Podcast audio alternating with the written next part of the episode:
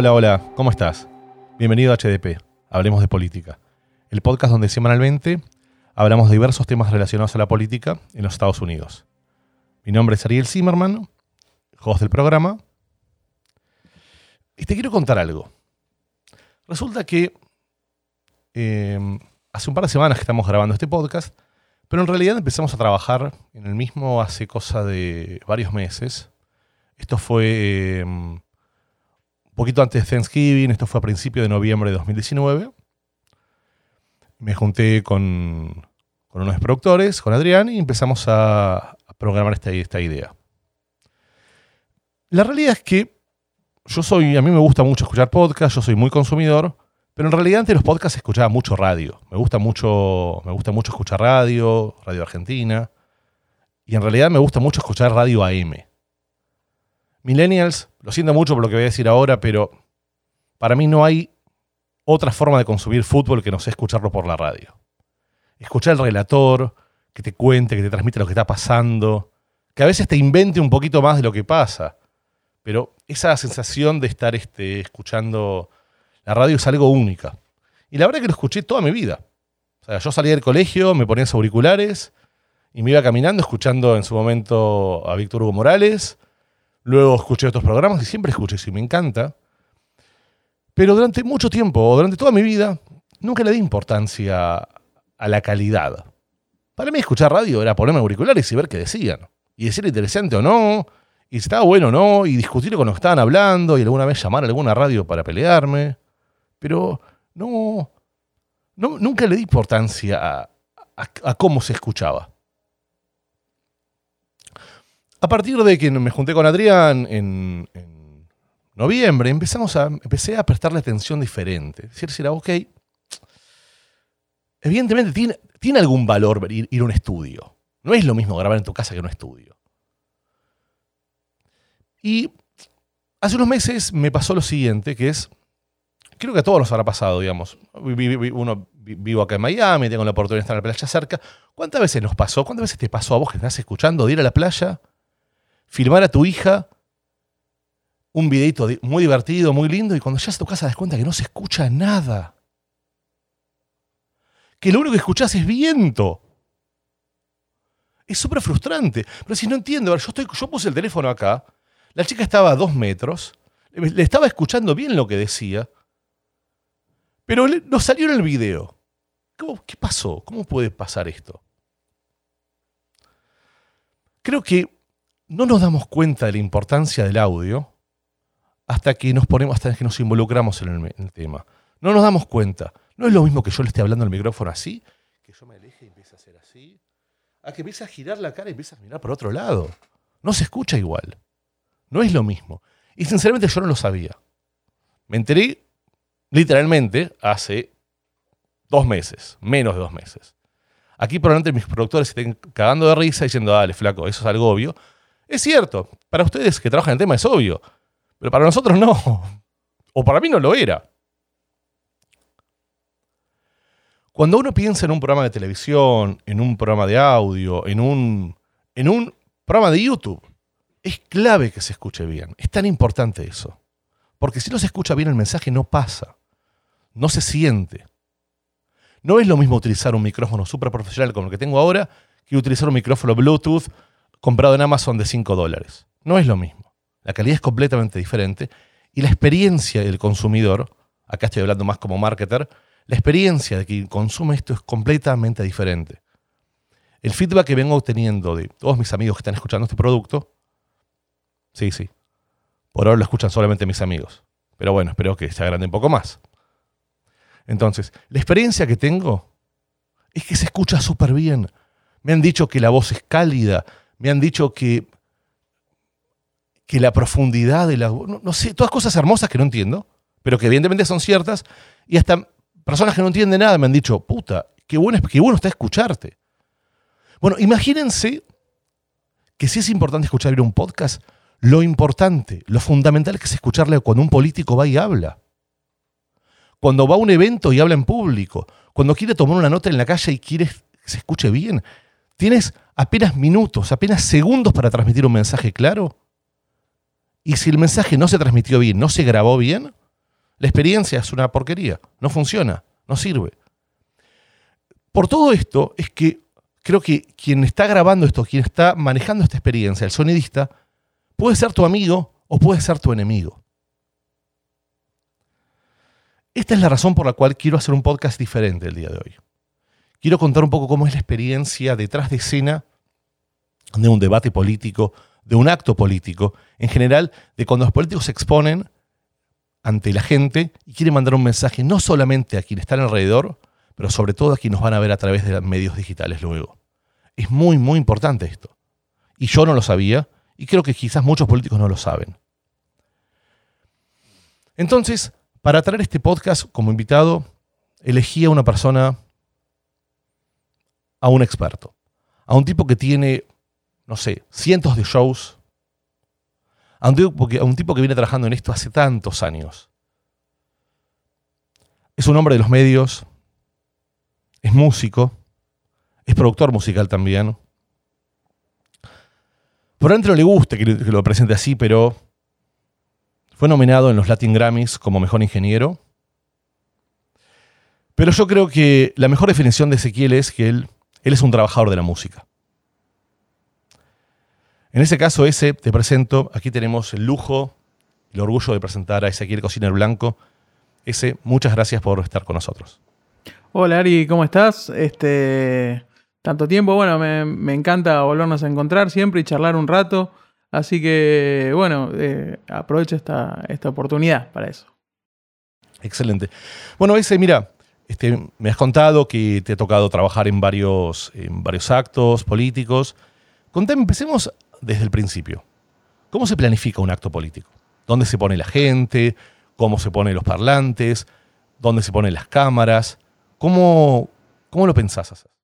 Y bueno, esto arranca eh, según dónde estás planteado y según, como vos sabés bien, según el target este, al público al que vos querés apelar. Eh, se planifica muy cuidadosamente y tiene mucho que ver con la cultura política del lugar donde vos estás este, mm, inserto, donde vas a hacer la campaña. Eh, por ejemplo, yo, oh, yo soy argentino igual que vos, este, nosotros conocemos la forma de, hacer política eh, latinoamericana. ¿no? Eh, los actos políticos latinoamericanos suelen ser actos muy masivos, suele, suelen tratar de mostrarse mucha gente y siempre al candidato de frente a esa gente como si le estuviera hablando a todos y a cada uno de ellos. Eh, sin embargo, en la cultura, en la cultura americana, en Estados Unidos, eh, nos vamos a encontrar con esa cultura más eh, quizás derivada de, los ingleses, de los sajones, que es de actos más pequeños, no, no tan multitudinarios, y en general suelen ser actos indoor, o sea, suelen ser eh, en recintos.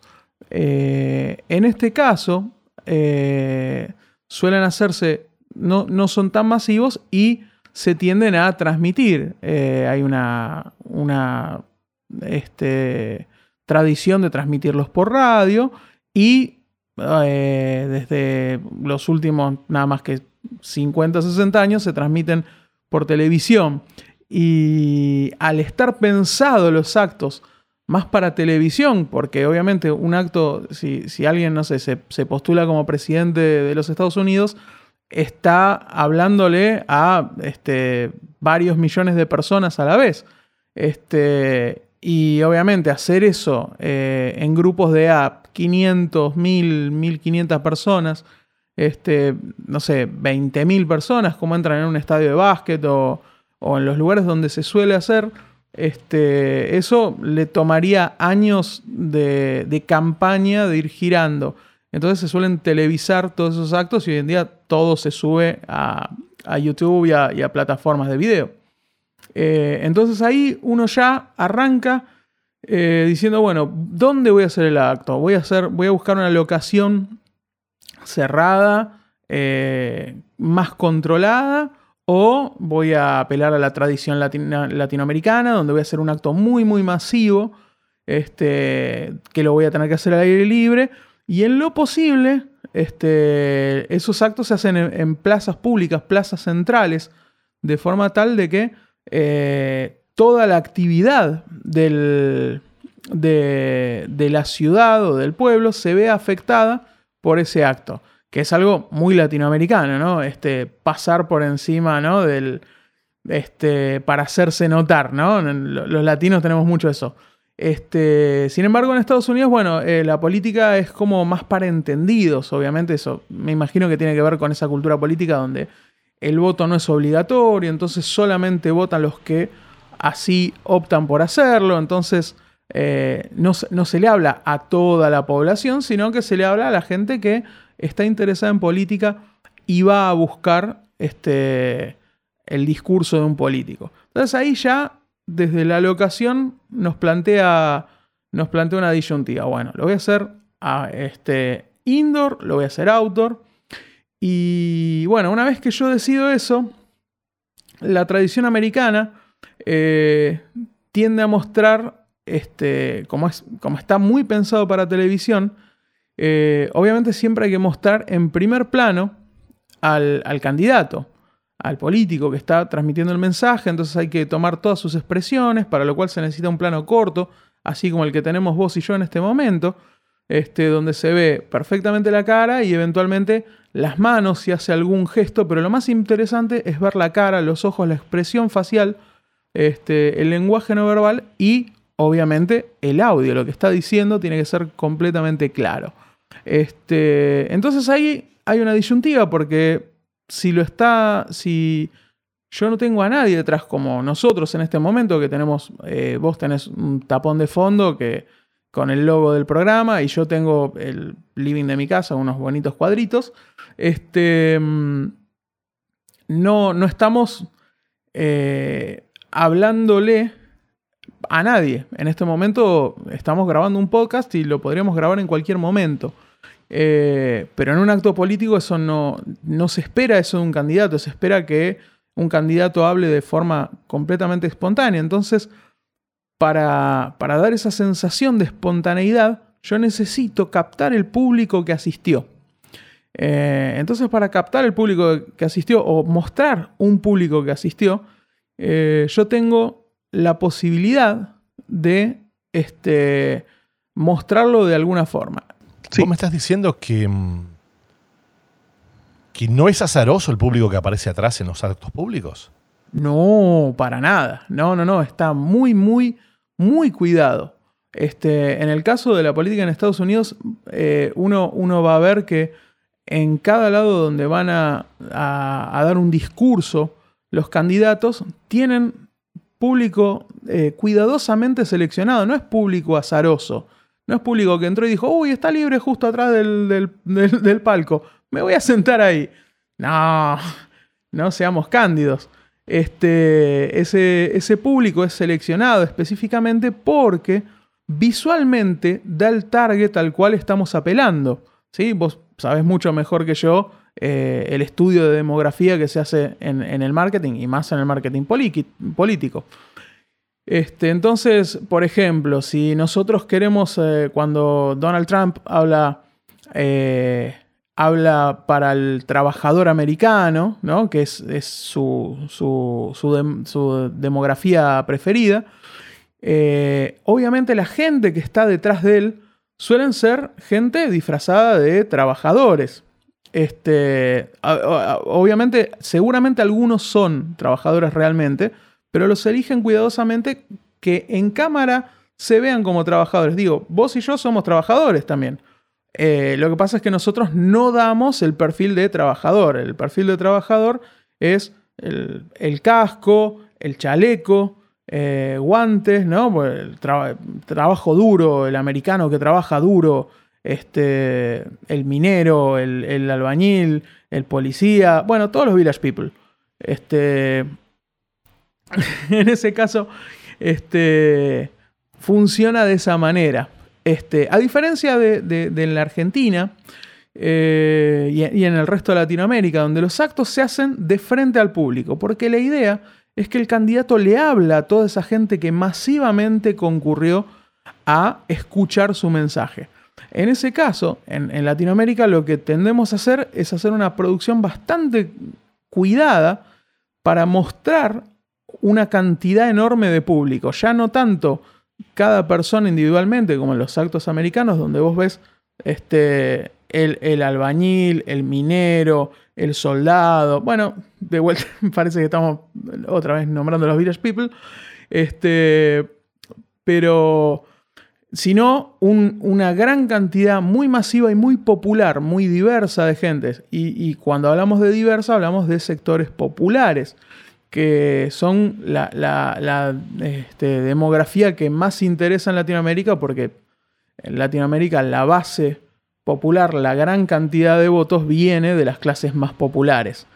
Y decime una cosa, entonces, en, en Estados Unidos lo que se hace es se pone, el candidato, luego se define las personas que están por detrás. ¿Tienen ¿Tienen algún lugar específico los activistas? Digamos, tenemos las personas que van al acto para. Digamos, en Argentina les llamamos em, militantes, pero acá se llama activistas, que son las personas que están en los partidos, que participan diariamente, que son los que hacen la tarea dura. ¿Tienen algún lugar específico en, en los actos? Sí, en general suelen estar en las primeras filas. Este, de, en, cierta forma, como reconocimiento, estar cerca del candidato, estar a los costados del candidato, eh, los pone en una situación de conocer al candidato, a la persona que ellos están apoyando y para quien están trabajando. Eh, en el caso de, Latinoamérica, también se suele poner muy, muy al frente porque los activistas políticos eh, son aquellos que mueven gente a los actos. La gente eh, es, como, es como en las películas épicas, ¿no? Como en Ben-Hur. Cuantos más extras, más épica la película. Bueno, acá estos muchachos son los que traen a todos los extras. Extras entre comillas, ¿no? No quiero, no, quiero faltarle respeto a, la gente que, se interesa por política y va a, escuchar en vivo el discurso de un candidato pero en realidad lo que interesa a la hora de televisarlo y de transmitir eso es ver qué cantidad de gente había. Por lo tanto, se utilizan grúas, Jimmy Jeep, este, mm, drones. Uh, últimamente se están usando drones para mostrar desde dónde hasta dónde llega el tumulto de gente. Un poco como en el de las inauguraciones en Estados Unidos, que, que funcionan de esa forma, ¿no? Como el Trump Inauguration. Este funcionaba de. hacía eso. Este, bueno, fue, fue bastante polémica la, falta de concurrencia o concurrencia multitudinaria según el partido que, que hablaba acerca de esto, pero, pero sí, tienen, tienen una cuestión muy, muy especial y en el caso de, y es como una especie de premio, eh, porque también esa visibilidad frente al candidato los posiciona mejor en su eh, carrera escalando las posiciones en el partido. Eh, un, dirigente de base que está cerca del palco y tiene contacto visual con el candidato va a ser reconocido más fácilmente cuando vaya a tener una reunión. No, le va a decir, ah, sí, te acordás, yo siempre, te acordás que estuve en tal acto y en tal otro y llevé mi columna de gente, etc. Y decime una cosa, eh, Creo que una de las, de las preguntas que, se hacen a veces los políticos es, frente al, frente al acto, digamos, cuando tiene que hablar en público, ¿vos qué recomendás? ¿La, lectura, la improvisación, el uso de teleprompter? Digamos, ¿por dónde, ¿por dónde recomendarías vos? Uf, es un, es un tema muy, pero muy, pero muy delicado. Eh, yo le recomiendo a, los candidatos siempre con lo que se sientan más cómodos. Eh, claramente en Estados Unidos el uso del teleprompter es casi ubicuo. Este, no, hay, no hay candidato que, utilice que no utilice un teleprompter. No necesariamente quiere decir que todo el tiempo estén leyendo discursos. Trump eh, decididamente no lo hace. Eh, de hecho, fue muy notorio cuando la vez que decidió leer todo un discurso apegándose a él, porque no parecía Donald Trump. Decían, ah, ahí estamos viendo un presidente distinto, un Trump más presidenciable.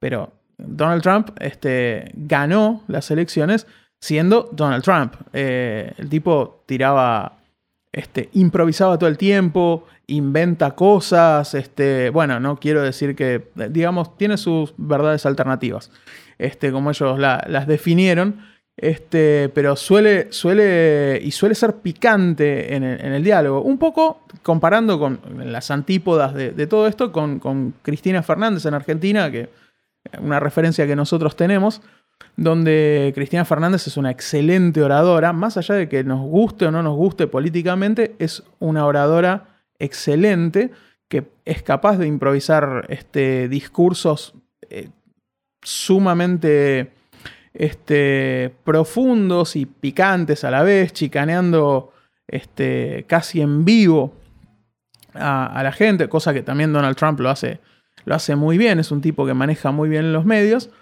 pero quizás el contenido de Donald Trump a veces eh, oscila un poco. Otros, otros políticos deciden directamente leer un discurso completamente pautado.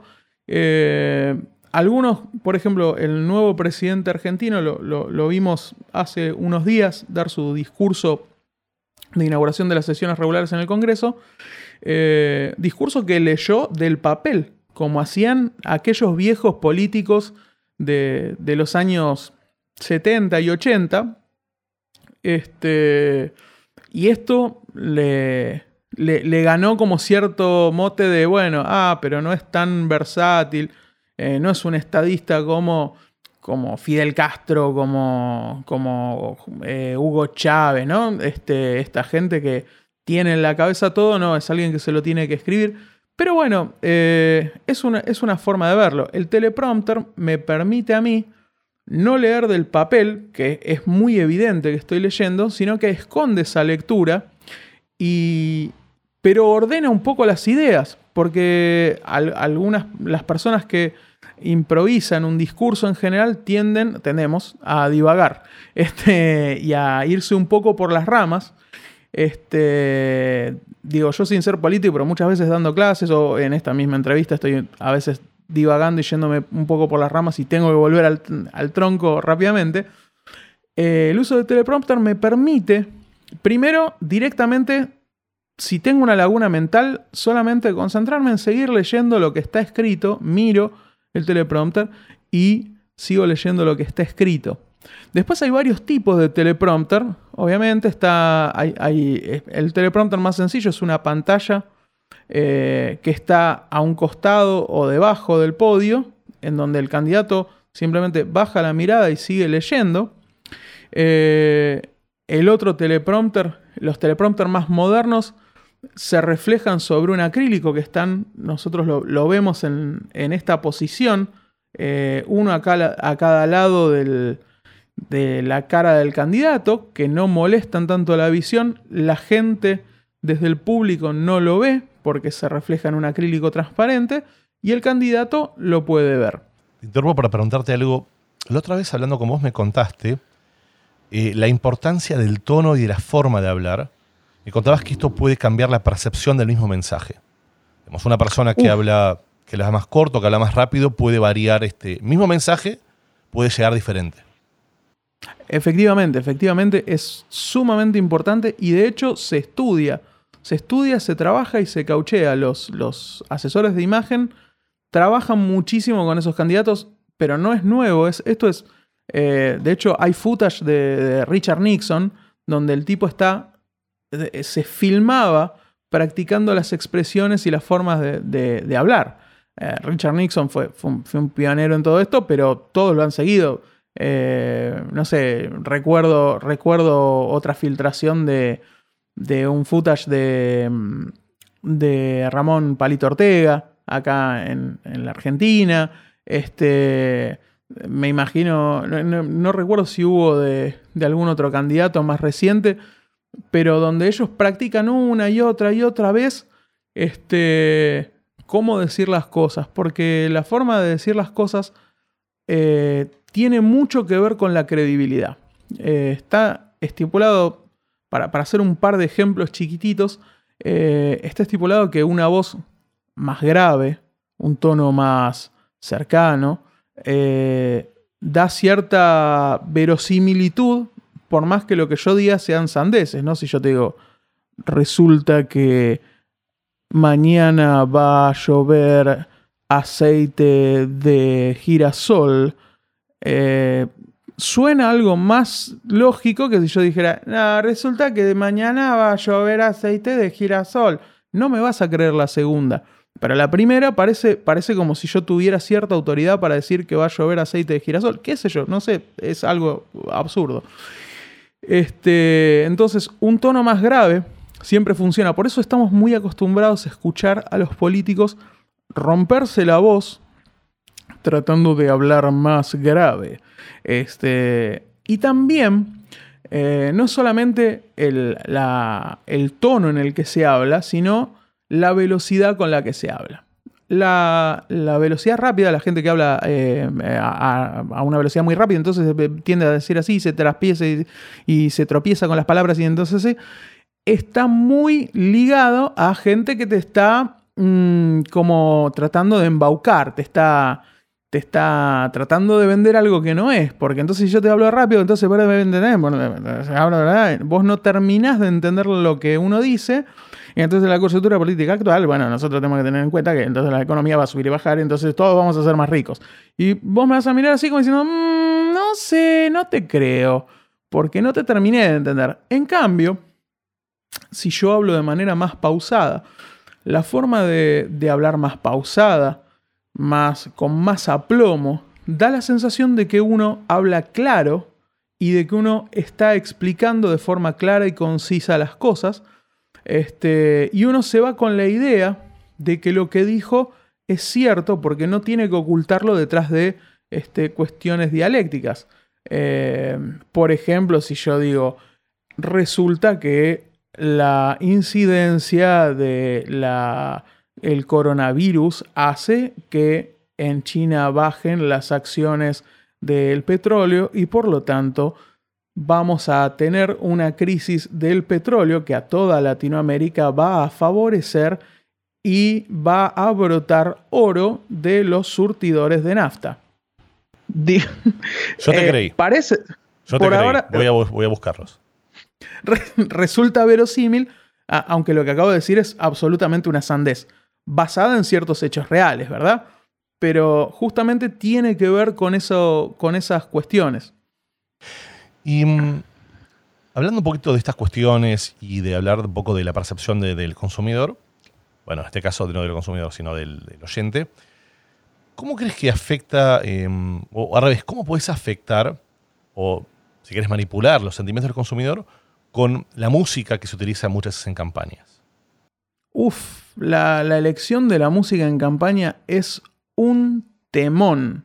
Es para, es para hacer otro podcast entero porque la, música tiene, tiene, una particularidad. Los que nos dedicamos también a la música eh, lo, sabemos y por eso amamos la música. La música es uno de los artes que se comunica directamente con la sensación, eh, con, las sensaciones y con los sentimientos de quien los oye, sin pasar por eh, la por la parte cognitiva, sin, sin pasar por el consciente, o sea, apela directamente al inconsciente. Entonces, por ahí... una... querés decir, perdón, interrumpí, pero acá querés decir que em, cuando nosotros escuchamos la música nos pasan cosas. Y no, no sabemos qué nos está pasando, pero nos produce algo. Completamente. Y esto evidentemente se puede utilizar en, en, política, porque al final vos querés que la gente se emocione, querés que la gente se ponga seria, querés que se preocupe, querés que se angustie, o querés que buscar una épica para cerrar un, acto de una manera, el estilo Benur, una manera eh, gigante. ¿Esto es así? Sí, completamente, completamente. De hecho, eh, los, este, mm, todas las fuerzas políticas eligen muy cuidadosamente la música que se pasa antes y después de los discursos en los actos. Eh, muchas veces son ciertos himnos de victoria, eh, caso de la, campaña de Donald Trump con, con Queen, con, We Are the Champions, este, que justamente eh, es, un, himno de victoria. Eh, y bueno, y la gente de Queen no estuvo muy de acuerdo con eso y, decidió prohibirle eh, el uso de, su canción en, su campaña, pero, pero hasta entonces ellos ponían esa canción en el cierre de los actos para que uno se vaya con la idea de, sí, vamos a ganar, vamos a hacer América grande de nuevo, etcétera, etcétera, etcétera, ¿no? Este, porque somos los campeones, etcétera. Eh, pero así como eso, se utiliza mucho, no en el medio de los discursos, es verdad que dentro de un discurso trata de no haber música, eh, pero sí en una campaña, en una campaña en, medios, la música de fondo, que en general es casi imperceptible, pero está trabajando a nivel subliminar con los sentimientos de forma sumamente, sumamente eh, efectiva. Entonces cuando, queremos hacer eh, un análisis acerca de las pobres políticas del de, gobierno actual, este, ponemos música triste eh, e imágenes de los desamparados, de quienes están sufriendo esta política este, que es nociva.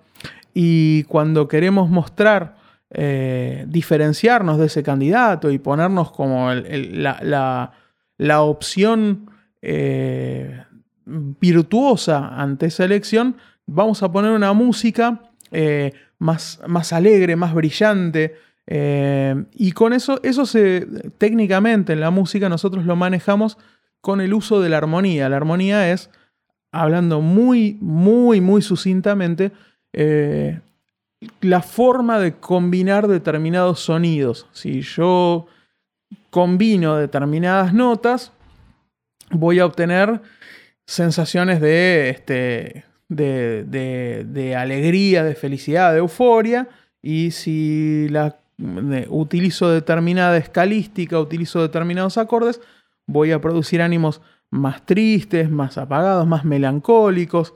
Entonces, al ir combinando eso, yo puedo ir eh, manipulando, eh, o en general nosotros los, que componemos música para, para publicidad decimos, vamos acompañando el mood, ¿no? O sea, nunca decimos que nosotros generamos un mood particular, pero ciertamente todos, todos sabemos que hay música para cuando uno se siente para cuando uno se siente triste, hay música para cuando uno está feliz, cuando uno quiere salir de fiesta, y hay música cuando uno quiere pasar un momento romántico. Cada uno tiene, ¿no? Todos tenemos nuestra, nuestra selección de música para cada momento. Este, y, y entonces, y ese poder es lo que se utiliza muchísimo en campaña, justamente para, para acompañar, decimos nosotros, eh, el mood de lo que se está este, diciendo y tratando de, reflejar y llegar más efectivamente al público. Excelente. Bueno, ese, mira, para, para cerrarte hago una última consulta. Yo pensé hablando de que, mm, que, es importante ser amigo del sonidista. Y me contaste algunas cosas que tienen que ver cómo, cómo el sonidista puede beneficiar o puede perjudicar a quien está hablando. Entiendo que hay cosas que son internas y no las puedes decir al aire, pero ¿cómo, ¿por qué crees que es clave en un acto político eh, tener una buena relación con el sonidista y que no te mande a matar? Bueno, eh, tener, tener buena relación, siempre yo trato de tener buena relación con todo el mundo, no solo con el sonidista, porque te puede mandar a mandar, te, te puede hacer fracasar un acto cualquier persona involucrada que lo haga con, mala voluntad. Este, y el sonidista no es definitivamente la excepción a eso. Este, los sonidistas tenemos básicamente todo el discurso pasa por nuestras manos. Entonces, si nosotros queremos, podemos directamente apagar el discurso con un botón y que no se escuche más y que se empiecen a sentir los silbidos. ¡Eh, no se escucha! ¿No? Este, por ejemplo. Eh, pero no, no, es, no es lo único. Hay, hay ciertas, este, ciertos errores técnicos que a veces no se hacen con mala intención, sino por una deficiencia en, el diseño del sistema y en la colocación de los micrófonos, que en algún momento este, decidieron poner el podio en otro lado, entonces eh, los retornos quedaron más cerca, más lejos, y eh, tenemos el problema del feedback, ¿no? El, acople tan temido, ese, ruido Eso es un chiste que hago mucho con, con, mis amigos sonidistas en la prueba de sonido.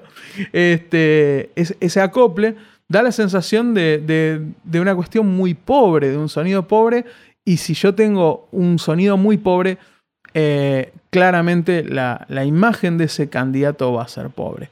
Pero no es la única. Hay, hay bueno, hay algunas que directamente eh, no, es que no, no es que no puedo contar, pero prefiero no contar eh, porque son prácticas de, muy mala fe. que para, hacer, realmente, hacer realmente quedar muy mal a un candidato. Este, y, que, y que no quiero avivar gente que no se le hayan ocurrido, porque, porque son muy poco éticas a la hora de, trabajar. Pero, por ejemplo, una muy común es no tener, por ejemplo, en un debate presidencial, eh, no tener el mismo nivel para todos los candidatos. Entonces, eh, al candidato de un partido, cuando hay un debate, yo le voy a asignar una mayor prioridad, un mayor nivel, mayor volumen a la voz de ese candidato por sobre los otros. Por lo tanto, cuando ese candidato hable, y más cuando se arma una, discusión cruzada, que a veces sucede, eh, se lo va a escuchar más claramente por encima de los otros. Y en general, desgraciadamente, el que se escucha más fuerte es es el que se entiende más rápidamente y queda el resto ocultos. Entonces uno tiende, aunque, aunque no esté previamente de su lado, si uno está medio en duda, tiende a creerle a la persona que sonó más fuerte. Entonces, esa es una, esa es una bajarle el nivel, eh, hacer algunos ajustes en la voz eh, para que la voz no suene tan nítida, tan clara, eh, para que la voz suene así, más, más este, esquemática. Entonces, si, la voz queda como esquematizada, parece que ese candidato habla medio raro. Y si habla medio raro, mm, capaz que tiene algún problemita. ¿No? Es, son todas. son todas cuestiones como subliminales, pero que hacen a la inteligibilidad y a la llegada del discurso. ¿no? Eh, mismo la inteligibilidad, si yo eh, calibro el sistema de forma tal de que, no se, de que se vaya perdiendo inteligibilidad, ¿no? Eh, es un problema que se puede, se puede solucionar inclusive con, ecualización, pero una mala ecualización del sistema general hace que, por ejemplo, la la voz se empieza a escuchar de manera eh, muy... Eh, como que no se entiende, entonces que es un medio como apagado, entonces no se va a entender muy bien lo que trato de decir, ¿no? Eh, eso, eso no se entendía del todo bien. si no se entiende bien, la gente no va a decir, no va a empezar a gritar al público, ¡eh! ¡Ecualicen bien! Porque la mayoría de la gente no, no, está pensando en eso, simplemente va a tratar de entenderlo, va a hacer un esfuerzo por entenderlo, esos esfuerzos van a ser cada vez eh, más fútiles y esa gente va en algún momento va a ponerse a pensar en otra cosa, va a divagar su cabeza como, como Homero diciendo la la la la la, ey, la la la la, la la la la, ey, la la la la, en el medio del discurso y cuando termina el discurso eh, y les preguntan, van a decir, ¿y qué te parece el discurso? Eh, no, qué sé yo, mucho no lo entendí lo que decía, porque no, qué sé yo, no sé, no se entendía nada. No, no sé, voy a votar por el otro. Creo que, creo que queda claro ese. Este... No, y al final, es, como decimos al principio, creo que es, muy, muy importante poder que esté todo alineado para que el mensaje pueda llegar de forma correcta. Entonces, bueno, ese, la, verdad es que te agradezco mucho, mucho por el tiempo. Eh, creo que fuiste muy claro. Eh, no vamos a perder la oportunidad de poder llamarte otra vez. Y bueno, a vos que nos estás escuchando, asumo que si llegaste hasta aquí es porque te interesó lo que estamos hablando. Para poder continuar estos capítulos es muy, muy importante que semana a semana nos escuches, te suscribas al podcast y sobre todo que lo recomiendes a amigos y amigas. Esta es la forma que tenemos para poder crecer, es la forma para poder ser más relevantes en las plataformas y es la manera para, por la cual podemos traer este invitados interesantes como Ezequiel aquí al estudio en este caso por Skype. Por otro lado, te cuento también que hemos lanzado el mismo producto en YouTube. La idea es que además de tener este podcast, unos días luego de publicarse, van a salir la versión en YouTube donde vas a poder ver un poquito el estudio, vas a poder escucharnos, vas a poder ver y vas a poder entender un poquito qué está pasando un poco más aquí. Por lo cual, eh, te pedimos que también te suscribas por esa plataforma y sobre todo nos dejes tus mensajes. Muchas gracias por escucharnos, muchas gracias por estar con nosotros muchas gracias Ezequiel por dedicarnos tanto tiempo.